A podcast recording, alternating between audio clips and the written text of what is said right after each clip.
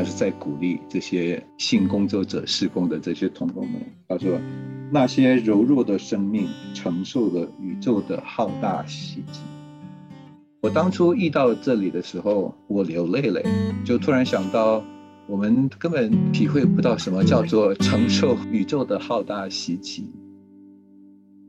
欢迎来到教会青年的思考健身房啊！今天邀请到老朋友徐大叔。毛叔你好 啊！你的 Wisconsin 的秋天过得怎么样啊？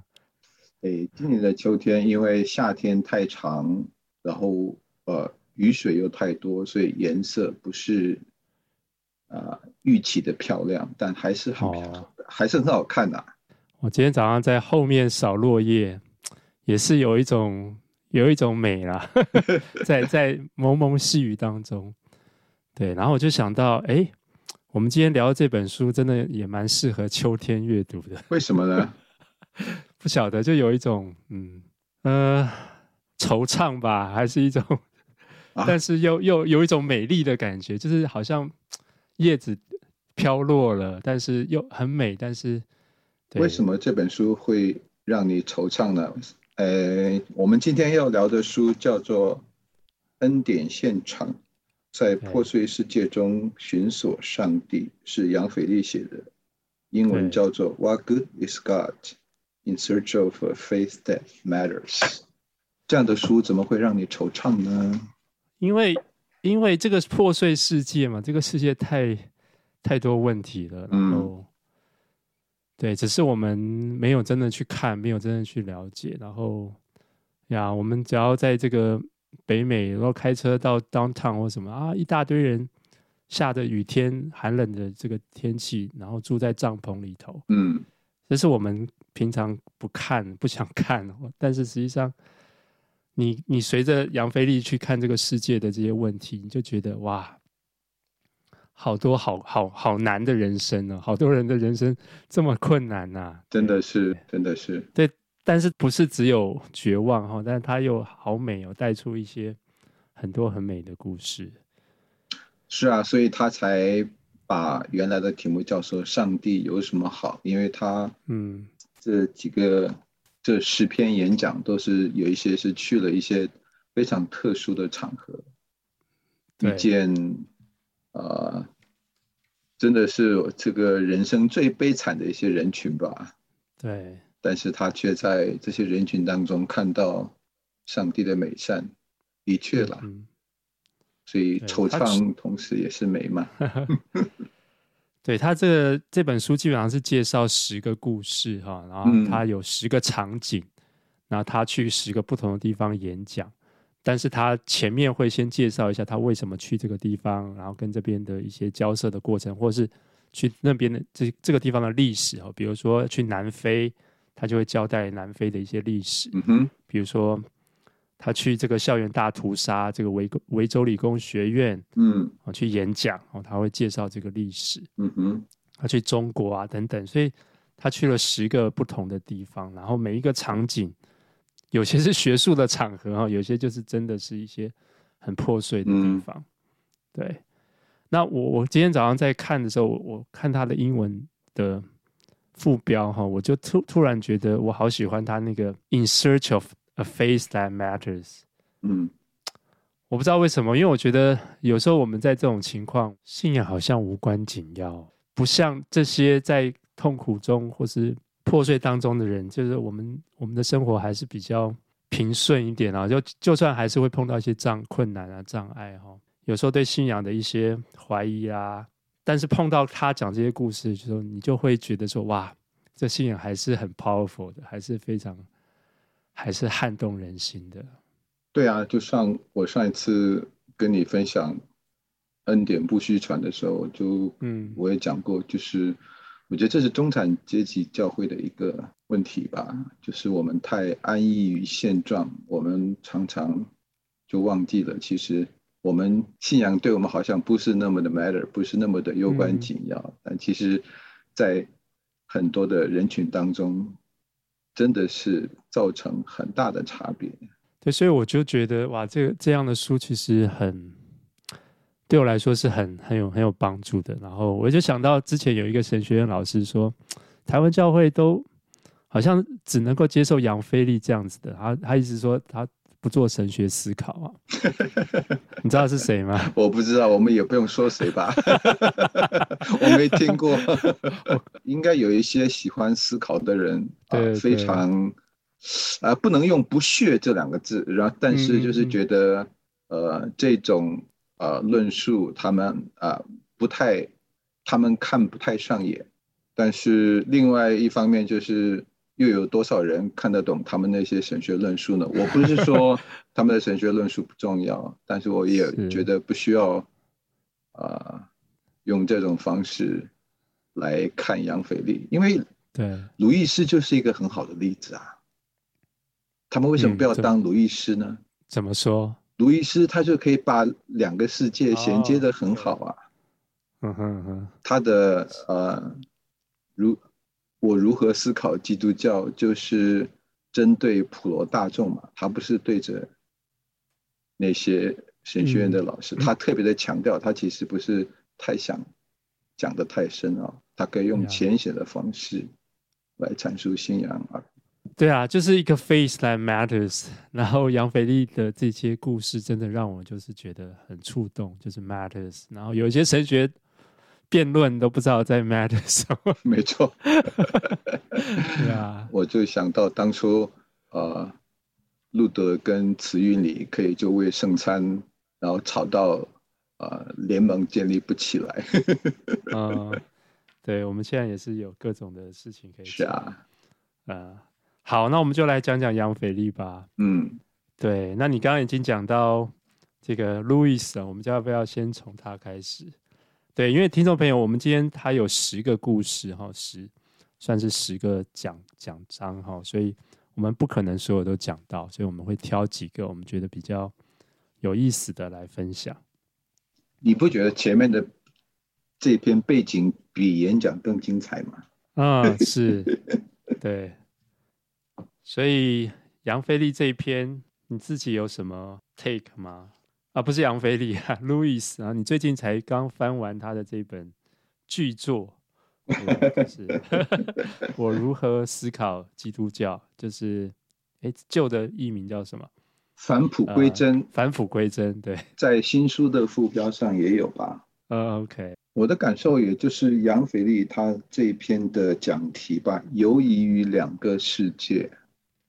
他觉得鲁易斯的作品最大的一个特点就是他可以把今生跟来生把它结合在一起。嗯，这两个不应该是分开的。就是他说，啊，鲁易斯做居间联合者，将两个世界可见的与不可见的今世与来世衔接起来。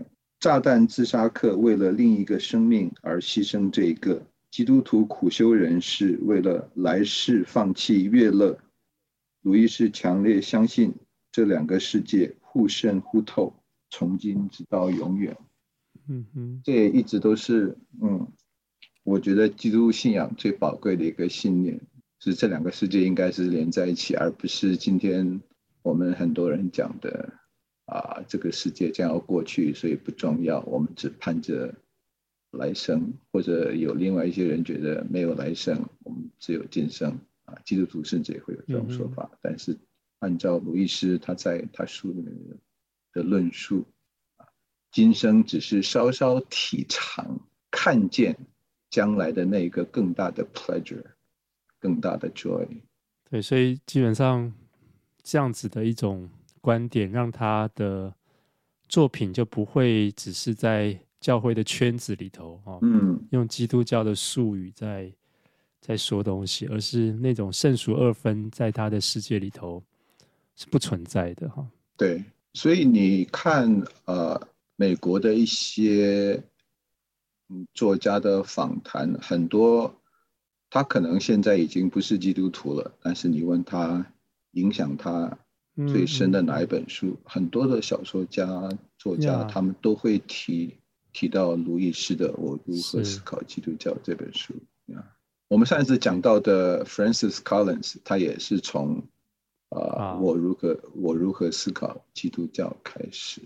对，所以他在九十一页，我看到他这句话好像有不同的翻译哈。他就说，呃，我们需要的不是更多的基督教的小书，而是更多基督徒就其他题材写的小书啊，就是带着基督教的世界观在背后哈，就想到比如说他的那个《纳尼亚传奇》哈，嗯嗯，他用这样的方式去。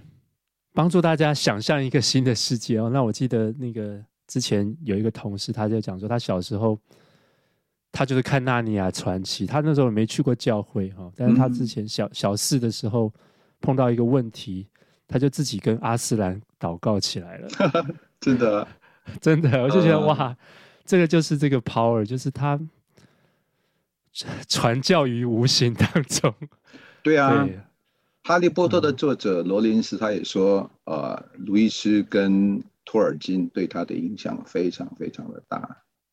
对，但是我们好像都还这个这方面的功力真的是还是太弱哈，我们就需要。啊、即使他对他为什么会有这么这么好的传统啊？是什么样的原因啊？我他可以没有？我觉得这一点上我们还是输。西方的人文传深厚的传统太多吧，嗯嗯嗯、就是啊，华人的基督教的文化传统还是太浅。嗯、我们一到目前好像也没有一个本地的作家可以像杨斐丽去用一个恩典的镜头来捕捉很多，就像我们上次讲的，其实，在台湾应该也有很多类似的，是像立新基金会，它也是。啊，帮助性工作者或者是性侵受到性侵害的人，但是从来没有人去好好的把那个故事写出来，像杨菲丽在这里面写的一样。嗯、所以，我们需要一群书写者，我们需要一群啊眼光锐利的、有记者眼光的，像杨斐力一样的人，来挖掘在这个破碎的台湾社会中。这个信仰依然是非常的 matter，呀，yeah. 嗯哼，所以鲁伊斯把两个世界连起来哈。另外一个就是呃，对对 pleasure，它的啊、呃、诠释也是跟我们现在基督徒的二分法不太一样。嗯哼，我们想到 pleasure，我们想好像就好像都是跟最终之乐把它连在一起，但是鲁伊斯他说。人间的 pleasure，真正的 pleasure，只是也是在预尝将来的那个 pleasure。他对这个悦乐的这种诠释，也是我觉得现在的社会非常需要的，特别是基督徒。我们现在的态度就太极端了吧？或者就是也是跟世界一样，就是把把享乐当享乐，但是从来没有在享乐的时候。知道说啊，有一天我会有更大的享乐，就像杨斐利他说，带他回回到基督教信仰的啊，其中一个原因就是神的伟大创造，就是我们从自然界中我们看到那些壮丽山川、大山大水的那种，对，这个应该你比我体会更深吧？你那么喜欢到户外去。这个是对，户外是我们的礼拜堂，这样。对，没错。嗯。嗯，嗯其实呀，其实我昨天在想，就是教会也有时候会有节期嘛，我们去这种比较高派的对。的话，那就是像其实世纪的这种转换，也是就是真的是一个更自然的节期，这样子。嗯嗯，我在里头骑车或是。爬山或是跑步啊，就是我觉得那个对我来说是是一个疗愈，是一个敬拜。可是就我我自己反而在书桌上不见得有办法，嗯、就是打开圣经可能没什么感觉。西雅图的四季还算分明吗？很分明啊。OK，好，对，对也是会下雪，但是当然下的不多了。但是有秋天，有这种不同的颜色，其实就已经够、嗯、就够。够刺激了，这样够 眼睛就很饱和了，这样。对，杨飞利说，呃，带他重新回到信仰的是音乐跟大自然界，好像、嗯、是，还有爱情的样子。哦，就认识他的太太 Janet。就是因为呃，杨腓力，我们如果都知道他的背景的话，他 是成长在一个读的这个学大学是一个非常保守的圣经学院嘛，嗯，然后甚至有种族隔离，那他等于是在里面本来是一个非常愤青啊，觉得所以我看不爽，我觉得他好大胆，就是呃，chapel 的时候，他竟然坐在那里看杂志，就是呃。就是十十一章的一开始，哇，他、嗯、他也是蛮啊蛮叛逆的。对，但不过那个学院真的也是挺保守的哦。就是 你要想说他那个年代，呃，嗯、我没有参我没有上过那种学校，但是我小时候的教会就是跟杨腓力的教会一模一样。哦，对、啊、对，连连看电影都是罪，看完电影都觉得超级有罪恶感，嗯、都要去认罪一下才行。是，对啊，哦，他说非常律法。你如果涂口红的话，就是对全世界人来说，来亲我吧，来亲我吧。那个教授很好笑，就是他他跟太太坐在车里的时候，他为了不让别人觉得他们，他还让太太离他坐得远一点。我觉得啊，他说，因为因为这个老教授，他怕他们坐得太近，怕别人。以为不知道他们已婚，会产生错误的想法，所以难道要在车上写说我们已婚，然后可以坐在一起吗？太扯了吧！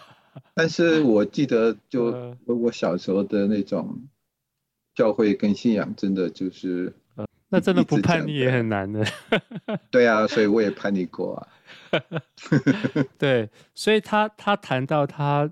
他回到这个教会啊，回到这个学校去演讲嘛，嗯、因为也是一个很尴尬的一个地方。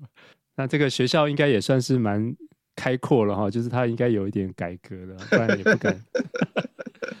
那他就提到，对，他就提到他有几件事情，他希望他当时可以知道的，嗯、就是，就他如果他二十岁在那个读小读那个 college 的时候，他希望可以学到的事哈。他就提到几个，我希望当时能知道如同如何同时体会两个世界。嗯，就是刚才，呃，刚才我们讲的，除了那个 C.S. Lewis 他也包括他对于这个大自然万物的美好，嗯，他懂得去欣赏。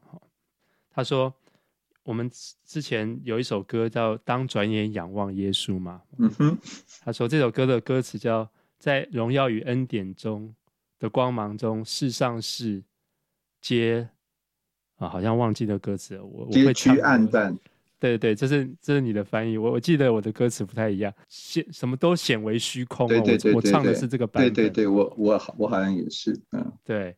那他说不对啊，应该是在荣耀与恩典的光芒中，世界上会更见清晰。嗯哼，而不是更见暗淡。没错，对啊，所以我觉得他就是在讲说，我们受这种不管是文化或是教会的传统影响，我们真的把这个世界看得很、很、很、很、很坏哈，很黑暗哈，就是这种圣俗二分的这种影响。你觉得现在教会的这种情况还是很浓厚吗？我不晓得，他们好像是拆开的。就比如说，他们也也会蛮喜欢大自然哦，嗯哼，也是会去。可是好像我们不是都是说，每那个每次出去旅游啊、呃，或者干什么的，我们都会说去享受神创造的大自然。对对对，也是会嘛，对。可是好像没有办法从结构性的打破一种框架，就是嗯呀，其实。耶稣都在户外聚会的、哦，对，他的讲道都在户外，大家没有我们很多 教会一年一次有野外崇拜，就不错了。对对对，当然举行上是很多的麻烦啦，但是意思说呀，所以他还提到好多个点哈、哦，他还提到的就是我希望我当时如何知道如何滋养内在的生命。我希望我当时能够更谦卑，因为他愤青嘛，他常常跟体制反抗。嗯、我希望我当时能在这里体会恩典。嗯，呀，对，这个怎么体会呢？就在那个学校里头，大家都是 信仰，好像很难哈。所以，呃，这会不会也是我们年轻朋友所碰到的一些困难？就是我们怎么样在一个好像跟我们很多呃规条律法的、呃，真的是比较难。我记得我当时进神学院第二天我就后悔。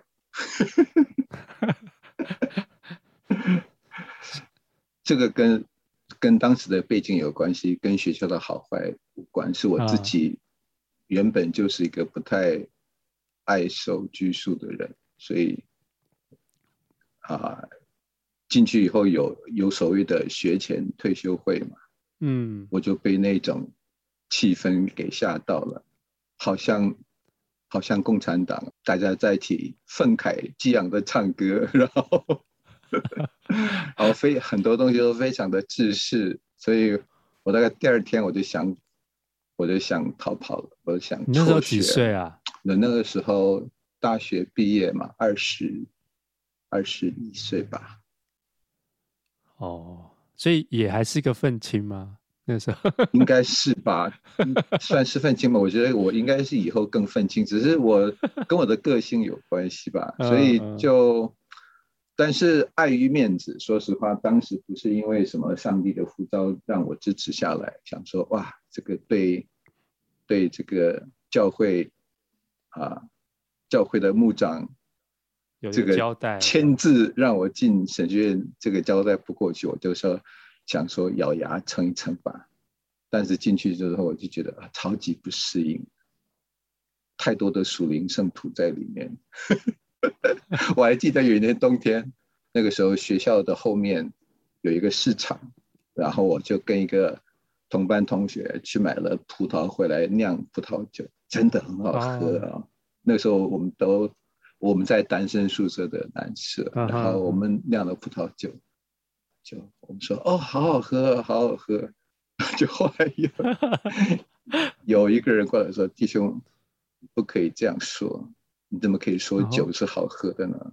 然后另外一个他就比较冲啊，他说耶稣也在加拿喝酒啊，为什么不可以？然后差一点都吵起架来。哦，不能说好喝，要说什么？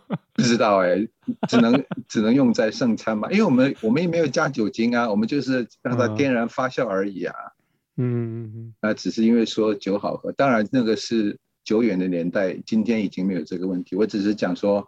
啊，我自己也体会了杨腓力念圣经学院的那种，呃，被律法、被所谓的什么叫属灵的这种外在的框架捆绑的那种年代吧。嗯嗯，现在想想还挺有趣的，应该当时应该谦卑一点，说是你说的是吗？但也就。杨斐丽熬过来了，我们也熬，他他也毕业了，他没有辍学啊。嗯、就是在很多方面，比方说有在那种地方，还是有一些呃跟你一样的朋友啊啊，用他们的友谊帮助你，或者是嗯你在上课的时候有一些老师的对圣经的讲解，让你觉得哇，圣经好棒。所以这些点点滴滴。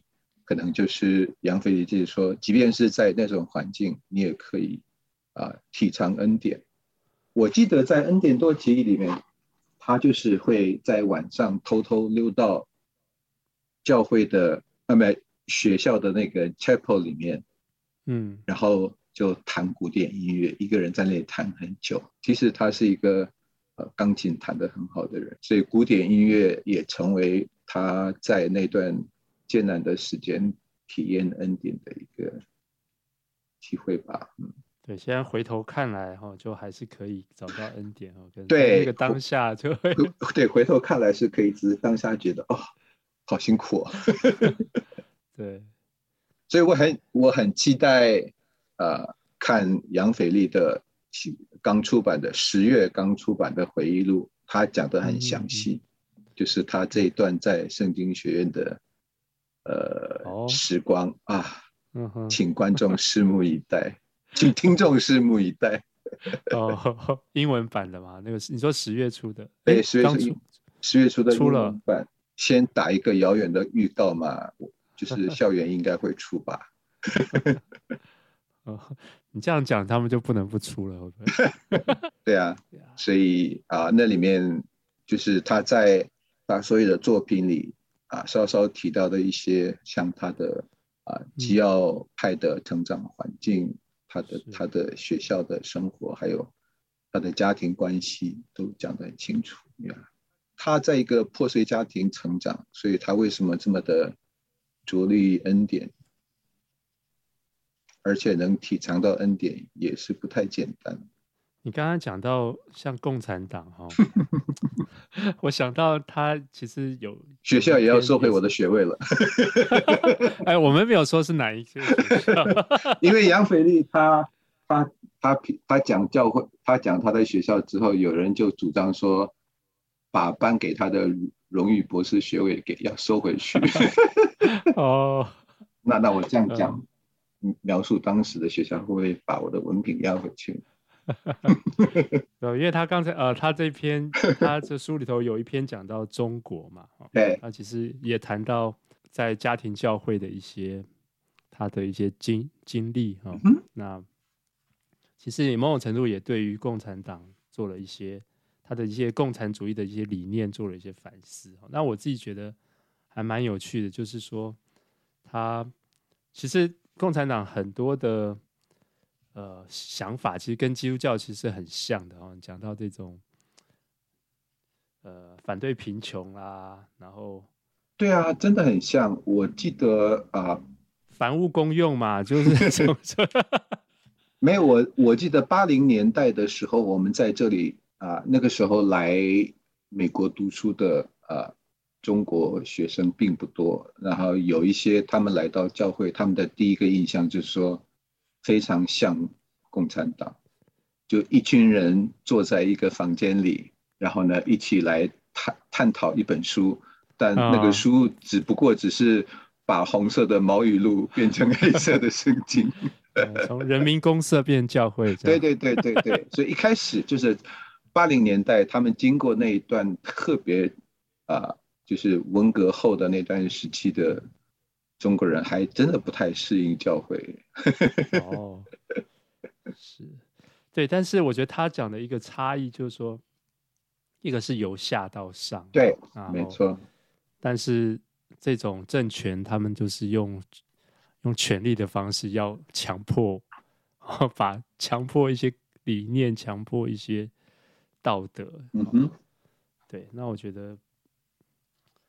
这个是教会或者基督教一个最不一样的地方哦，怎么样从从下而上啊？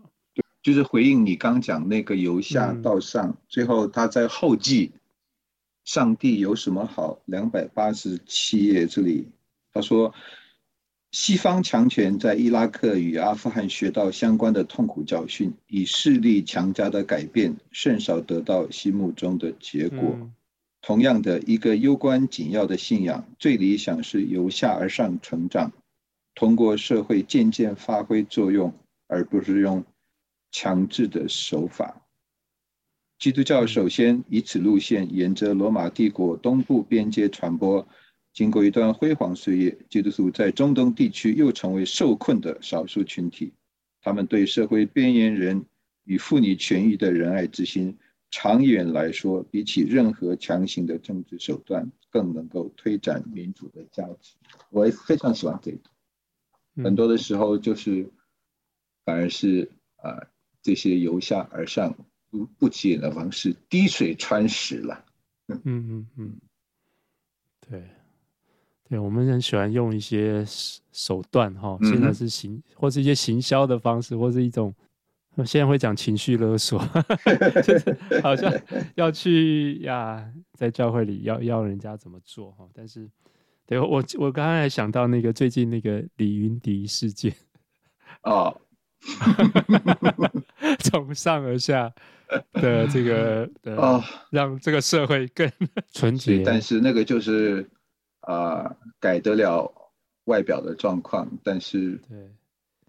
你不着手人心的改变，那还不是偷偷摸摸的照常的在做？嗯，哎，可是教会还是很，照理说教会很在乎人心的改变啊。我不晓得，大家都会说生命要成长啊，生命要改变。嗯，对啊，怎么样真正由下而上啊？我觉得他在讲自己的学校的时候，他提到说，他跟一位那个学校毕业的姐妹，嗯，联络，写信，那位校友就写说，在他的从他毕业之后，他的痛苦的人生过程，他被性侵啊，丈夫外遇离婚，而且跟同性跟异性都发生关系。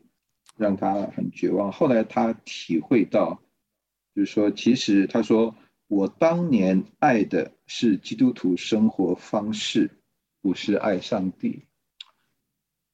我也常在想，就是说，我们的信仰到底是我们所喜欢的是一种生活方式呢，还是真正的爱上帝？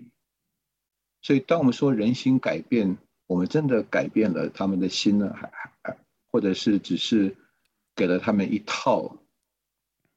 一二三的一种生活方式，让他们觉得哎，这个不错，然后这个就是爱神。我昨晚上看到这句话的时候，常在想，哎，对，就是说我们爱的到底是上帝呢，还是我们爱的是某种形式？你觉得呢？我自己觉得，我其实不太会分这两个东西啊，就是因为。信仰它也是一个生活方式嘛？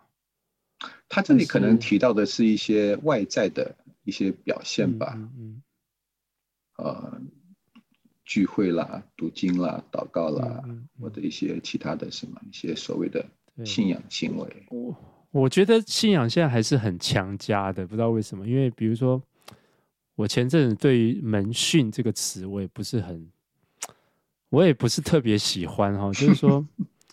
哎，凭什么你来训我，对不对？啊，可是耶稣不是要、就是、要叫我们去教导人做门徒吗？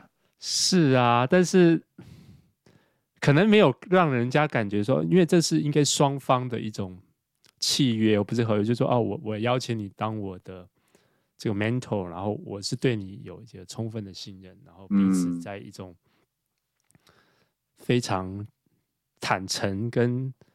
安全的关系当中，那民训变成了一种训练课程，或是一种 program，好像就觉得，啊、呃，对，好像就变成由上到下了哈，就不是一种生命跟生命之间的那种很自然的连接。我我觉得人大概很容易由上而下吧，因为那个比较简单，啊、嗯，由下而上比较难，而且比较难看到成果。你默默的陪伴，默默的滋养一个人的生命，好看他都还没什么改变，那不如看起来哇，我这我这次的门训课程有多少人参加？嗯，而且那个对于在上的人，其实挑战是很大的，就是他真的要要放掉他很多的一些骄傲啦，或者是一些自己的期待，然后对啊。就是破碎到一种可能，就像杨腓力去到这些性工作者当中哦。啊，这是我最喜欢的一篇。没有，我早上在想说，今天教会突然出现一个妓女会是什么样子啊？他他在前面讲说，他当初答应去去去演讲的那个也很幽默。嗯、啊。他太太听到说他要去这个地方的时候，太太竖起耳朵，很仔细的听他们的电话谈话内容。当然，他是比较用一个幽默的方式讲了。所以你触动的地方在哪里？我触动的地方就是他引用呃社会学家 Robert Coase 讲的一段话，因为 Robert Coase 他在花了很多时间在做。美国的呃贫穷群体嘛，嗯哼，在呃七十六页，然后它里面有一段话，他说，这些人呃虽然都是一些好像低下的人，但是这些人没有一个能被复制、被取代，也不能说有潜力可循。每个人都是崭新、无从解释的柔弱生命。每一个呼吸都受伤害，但容易受伤害却不容易被杀害，没有任何防御。在某些时刻，不断承受宇宙的浩大袭击。这个宇宙的浩大袭击，就在他演讲的最后的时候又讲了一遍，因为他他认为这些啊、这些啊、当初被迫从事卖身的这些女子，真的是承受了宇宙浩大的袭击。然后他就说：“愿各位更加努力滋养你们所触摸到的灵魂。”他是在鼓励这些啊在做个啊性工作者施工的这些同工们。嗯、他说：“那些柔弱的生命承受了宇宙的浩大袭击。”嗯，我当初遇到这里的时候，我我流泪了，就突然想到，就像你刚刚讲的，我们跟这些人。离太远了，我们根本体会不到什么叫做承受 宇宙的浩大袭击。嗯、我们顶多就是事业不如意，嗯、家庭关系不如意，孩子不听话，啊，工作被被裁员。但是你读这一章里面那些 当初被强迫。去卖身，很多就是三三四岁就被强暴或者被父母卖给这个妓院，所以我从前面开始一翻译到后来的时候，嗯、到这最后一句的时候，哇，真的我我我大概我翻译通常都没什么太大的 反应，嗯、但是就是这一次我翻译到啊、呃、承受宇宙浩大袭击的时候，我就真的就是。就是流泪了，哇！嗯，宇宙间有太多的生命是我们无法想象到，但是因为恩典，他们也是可以得到整全，也是可以得到恢复。因为这一章里面，他讲到几个妓女嘛，对，特别是那个哥斯达黎加的，对，他就四岁就被妈妈卖做性奴，对。一天要接一百多个客人，嗯，后来就是他，他突然听到一个声音说：“你去拉合基金会。”我觉得那个就是一个很特别的经历，他也不知道这是什么东西，嗯、对，呀，但这就是他生命的转机。其其实他们也没有一个人想要留在那里，但是那种浩大袭击让他们也无路可走。对，我我还看到后面南非那边好像也有一个是说，他基本上就是希望他得艾滋病就赶快死掉，对，他太痛苦了。没错，是讲到一个南非的女孩嘛？嗯，所以你刚刚那个问题很好，当他们来到教会，我们会怎么对待他们？我们会怎么？所以更好的方式是走到他们中间，就像。杨腓力去参加的这一次的施工研讨会，就是一群专门做妓女施工的机构，他们一起举行了一个研讨会。我想，因为他们进来会格格不入的。对啊，但为什么教会就让人家格格不入呢？嗯，啊，好问题，大仔问。我觉得有的时候也也也不是刻意的，就是他们自己进来，言行举止就就自然而然的，也不是说我们不理他，就算我们去关心他自己在在这样的环境中，你不要说妓女，嗯、就是一些对啊、呃、工人阶工人对工人阶级的，他们进到中产阶级教会，也不是说我们排斥他，我们就是平时。谈话的内容啊，或者是我们所关心的事情，跟他差太多了。嗯，所以啊，更重要的是，就像耶稣一样是，是是，他是去到撒该家中，他说：“今夜我要住在你家里。”所以我们可能需要更多的教会主动出击吧，进入他们当中，道成肉身住在他们中间，才有机会接触到他们。对哈，我都没有这样想到，撒该耶稣要去他家住是，是一个这么这么难的事情哦。对，对啊，因为我昨天才跟啊一群餐饮界的人士查《使徒行传》第十章，彼得就很就很坦白的跟哥尼流说，按照传统，我们不应该跟外邦人一起来往的。嗯，说那种成见、那种传统的偏见、那种啊多年的那种教导很难打破，但是就是应该要打破嘛，对不对？对啊，就是不知不觉我们这就像你讲的，不是故意的，但是就带出了一些文化哈，嗯哼，氛围哈，对。比如说我们这个教会，哎，就是在微软附近嘛，那就是大部分都是微 微软的员工。那你也不是说我们的错啊，对对对。但是就呀，但有可能久了之后，就会一直没有跨出去的话，就会变成比较像俱乐部一样哈。这个是任何的群体都有一个问题吧？就是我们常常在讨论的是如何离开同温层。嗯。离开同温层蛮难的，对不对？对，所以我之前去打工就就不干了，好难啊！有有一点体会也不错啊。嗯。然后这篇另外一个我非常喜欢的名词是“恩典的奖杯”，就是这些被上帝救赎回来的人，都是啊、嗯 uh,，trophies of grace。是上帝的恩典所赢得来的奖杯。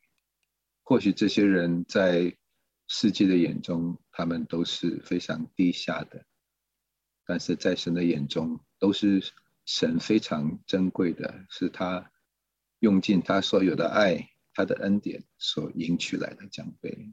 所以这个也是这篇叫“恩典如水往低处流”，他去参加。性工作者研讨会的这一篇里面，我非常喜欢的一个词，嗯，所以我所以我说我们缺少一个台湾的杨斐丽，来来来书写啊、呃、那些在街友当中对或者是对妓女对啊、呃、性侵害受害者的人工作的，嗯嗯，其实台湾也有人在做，我们需要一个书写者把它写出来。让更多的人知道，这个信仰是可以造成很大的改变跟影响，嗯，而不只是让你 平安喜乐上天堂。这个强大的信仰其实也在南非这个地方哈。我觉得他呢，这个南非本来是被认为是最会发生暴动，这个种族隔离，然后对，但是却。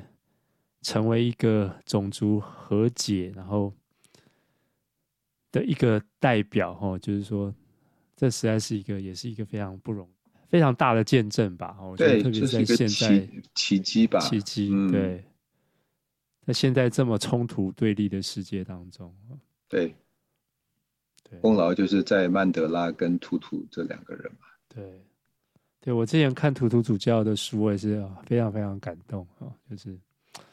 他不是把信仰就当做一个，他觉得是那个信仰是一种宇宙性的力量，是能够帮助大家和解的哦，就是一个，他不是只是个人的一种道德，不是个人的成功快乐哦，它是一种能够真正帮助连连这样子仇杀的的情况都能够都能够宽恕啊，我觉得真的是很不易，很不容易。对，就是他们成立真相和解委员会嘛，对。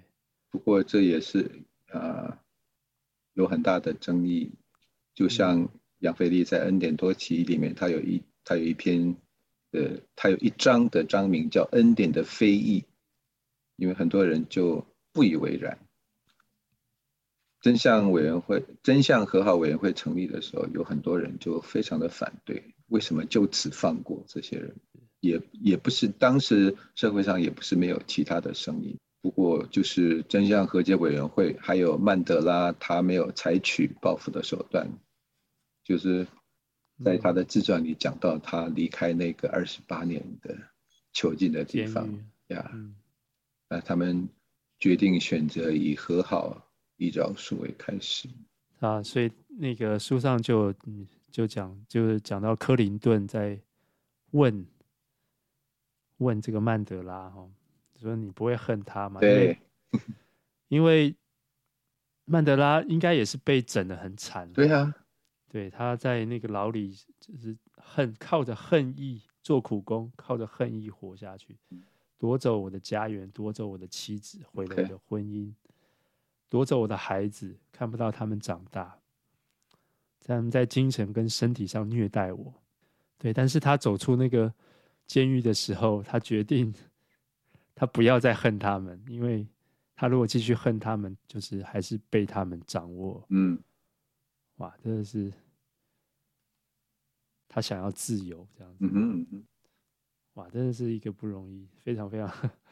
对啊，对，所以本来是大家都已经觉得这个国家应该就是会发生内战了哈。嗯哼，对，但是最后却树立了一种和解的可能性。嗯，但他在他在这书中讲的，好像不只是这个。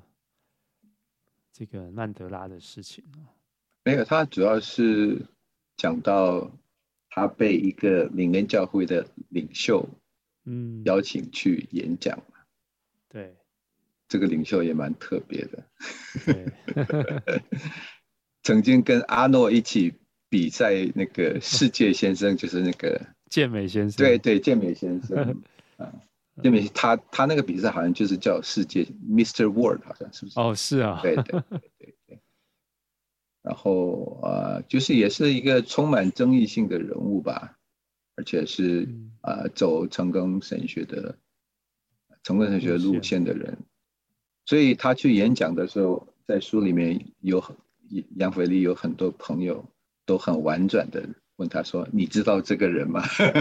你知道这个你要去的这个教会吗？”我觉得这个也是，嗯，就说你需要啊去接触嘛。我知道在啊台湾教会有一位非常有讲道恩赐的福音派的讲员，他常常去这些呃讲成功神学的这个。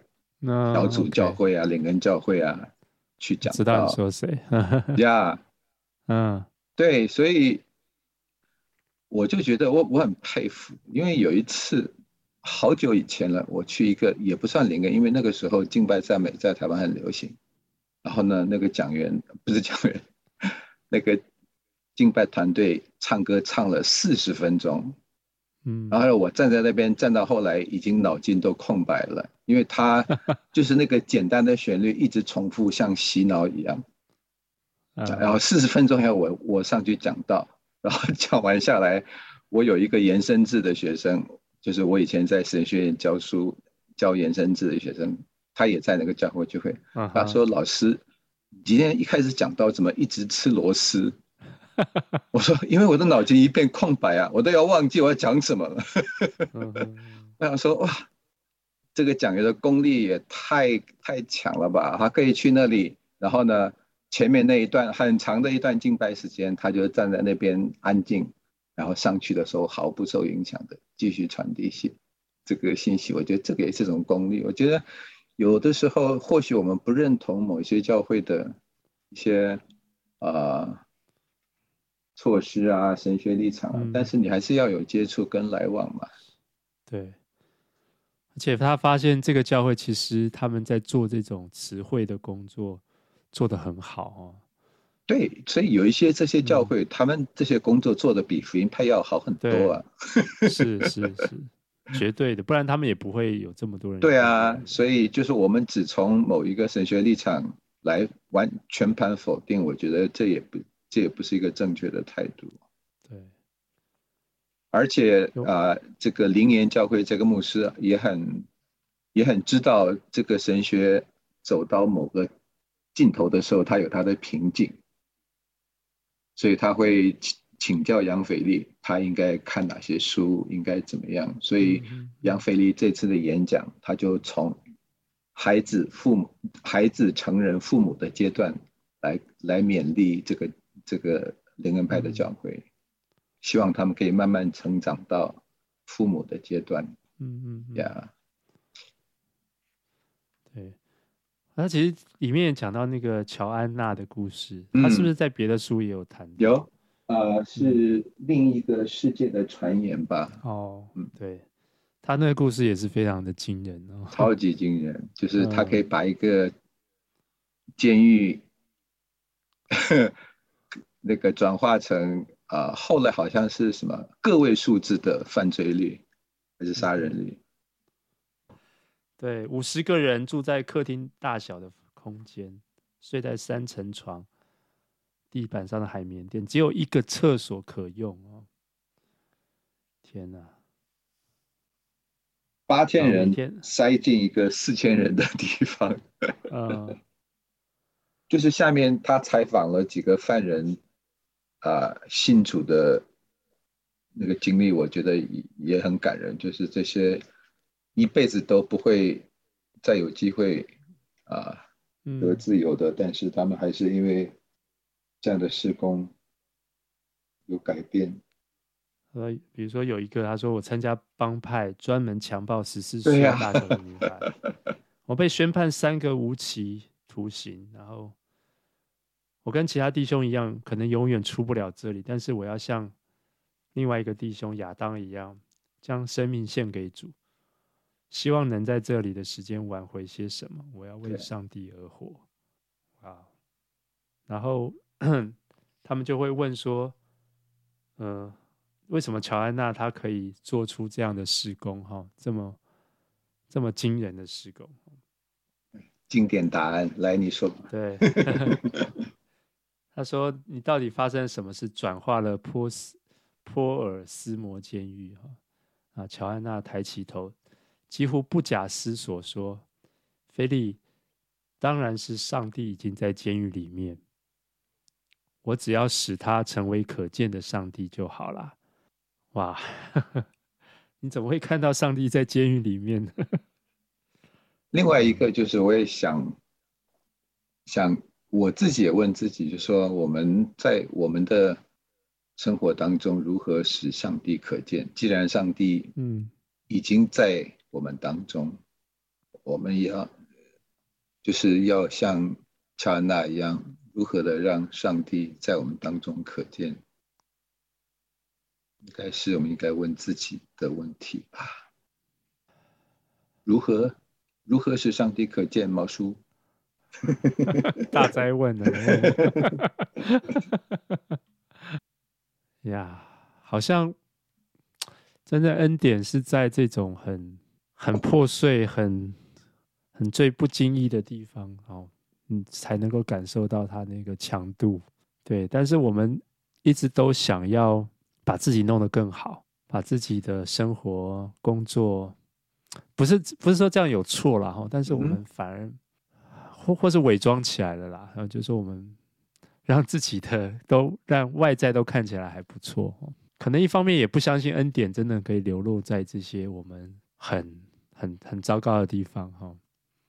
或许我们自己真的也没有真的相信，我们这些脾气啊，或是这些情色的欲望啦，或是等等，好像我们也都没有觉得。或许我们真的没有觉得上帝很接纳我整个人这样子。没错，对。然后教会的文化也不让，也不会让我们能够敞开的分享这些这些问题。嗯，对。你觉得？亚洲的面子文化有没有 扮演一个很关键的因素在这里面？除了那个我我们要树林之外，人的教会，我觉得亚洲人天生就是特别的爱面子。哦，我自己的心得就是，这个一个亚洲人，特别是华人信主，他有双重的枷锁。啊，一个就是已经带着。我们的文化道德传统进来，然后如果再有不正确的教导，然后又把一个律法主义套在脖子上，我觉得根本就是双重的重担。嗯嗯嗯，就是让我们就本来就是不愿意太打开自己，所以再加上说我们要做一个属灵的人，我们就更难把啊、呃、内心的脆弱的那一面呈现出来。嗯对，还有那种牧师等于老师，老师等于一种比较权威的一种家长嘛，哈，所以也也更难了。这些东西加起来，现在还会这样吗？我就 会啊。国中国大陆背景的哦，对对对对对对对对对，没错，他们对权威特别的 敬畏，或是嗯嗯嗯 嗯，所以这个不可撼动，然后也就会出现，就说一些事情发生的时候。他们就尽量采取低调啊，或者是你公开，他就说你在在诽谤人啊。对啊，所以刚好这一集是这个教会吃不饱，这个 我想要把它结束哈。今天又是我来收官哦。对啊，辛苦你了。多做几季，每一季每一季就收官，就都靠你。下次一季做五集，你就来收官一次。没有要要看那集我，我我是不是可以这个可以有这个功力可以来收？如果讲什么神学哲学，我就摸摸鼻子不来了。嗯，不过我觉得用这本书啊来。来结束很好吧，因为是恩典会让人吃饱。当教会没有呈现恩典、没有流露恩典的时候，它就是一个让人吃不饱的教会。即便你有太多的，即便你有多好的大道理，嗯，知识哦，对。对，就算讲到再好哦，你还是没有饱，在这个没有办法被接纳、被对，就好像失去了教会一直在讲恩典，但是如果好像没有办法，就像他书里面讲这些故事哈，就是真的在这种最破碎的地方，恩典的展现，然后那个我觉得心里还是不会有真正的保住这样子。对啊，所以所以，希望我们可以让恩典的水可以往低处流。嗯，好，非常推荐大家来读这本书哈。恩典现场，对，好像啊、呃，我跟一些人谈话，很多喜欢杨斐丽作品的人，这本都是他们的最爱，是吗？嗯嗯哼，可能是写作方式的特别，对，很多的故事，然后对，呃，他们就觉得这本是特别喜欢的。对，我们也更更期待，我们不管是在台湾、北美，或者我们。大陆，中国大陆，我们更多人能够去挖掘这样的故事，哈，就是让这些好像看起来破碎，好像看起来很悲悲苦的事情，但是却有另外一种风貌，我觉得这是我们信仰之所以 matter 的 一个关键。对啊，因为杨腓力很喜欢讲说，上帝是一个最棒的回收者。嗯。Recycler，你记得吗？他二零一四年来的时候，大刚讲，我真的觉得，真的耶，上帝可以把我们这些破碎的经历回收，然后转化成生命的祝福，嗯、棒。对，有一些回收艺术家，你知道吗？他们把这些废品可以做成漂亮的作品。是的，上帝就是这样。好，太好了，我们今天就谢谢听众。然后陪我们这一季二十集，好，谢谢徐大叔，恭喜毛叔又完成一季，呃，再接再厉，再接再厉，好，希希望大家多多的鼓励，嗯，好，好，就先这样 OK，OK，谢谢啦，拜拜，好，拜拜，拜拜。